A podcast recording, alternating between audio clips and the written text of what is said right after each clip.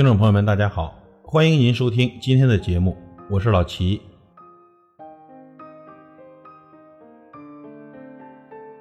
昨天呢，在我的微信朋友圈看到这样一篇文章，文章的名字叫做《妈妈的空位》。今天老齐在这里分享给各位朋友。他的妻子因为疾病离开他身边已经四年了，他因为无法兼顾父母双亲的角色。而感到挫折。有一天晚上回到家，他只是很简短的和孩子打了个招呼，就因为身体疲惫，不想吃晚餐，脱掉西装之后就直接往床上躺。就在那个时候，砰的一声，红色的汤汁跟泡面瞬间弄脏了床单和被单。原来有碗泡面在棉被里。这小子真是的，他拿起一个衣架跑出去，往正玩着玩具的儿子的屁股就打。儿子边哭边告诉他，饭锅里的饭早上已经吃完了。到了晚上，见爸爸还不回来，他就在橱柜的抽屉里找到了泡面，想泡面吃。可是想到爸爸说不能乱动煤气，所以他就打开洗澡的水龙头，用热水泡了泡面，一个自己吃，另一个想留给爸爸吃。他怕泡面凉掉，他就把它放在棉被里捂着，等爸爸回来。由于正在玩向朋友借来的玩具。所以爸爸回来忘了讲，他不想让儿子看到自己流泪，所以冲到洗手间，将水龙头打开，大声的痛哭。过了好一阵子，他打开儿子的房门一看，发现儿子已经合衣睡着了，脸上满是泪水，手里还拿着妈妈的照片。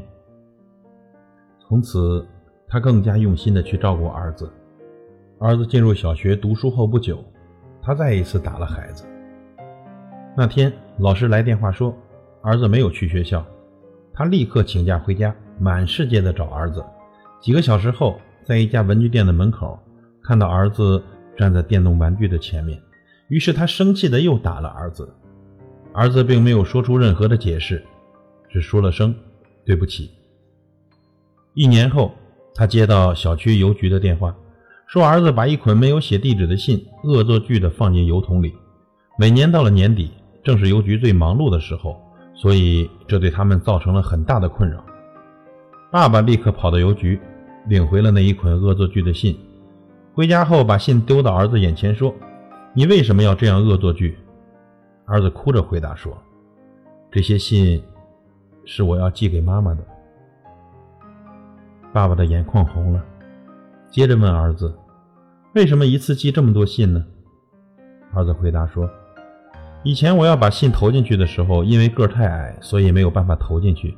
最近我已经够得着了，所以我就把以前没有寄的一次全部都投进去了。”他听了以后，心中一片茫然，不知道该对孩子说什么话。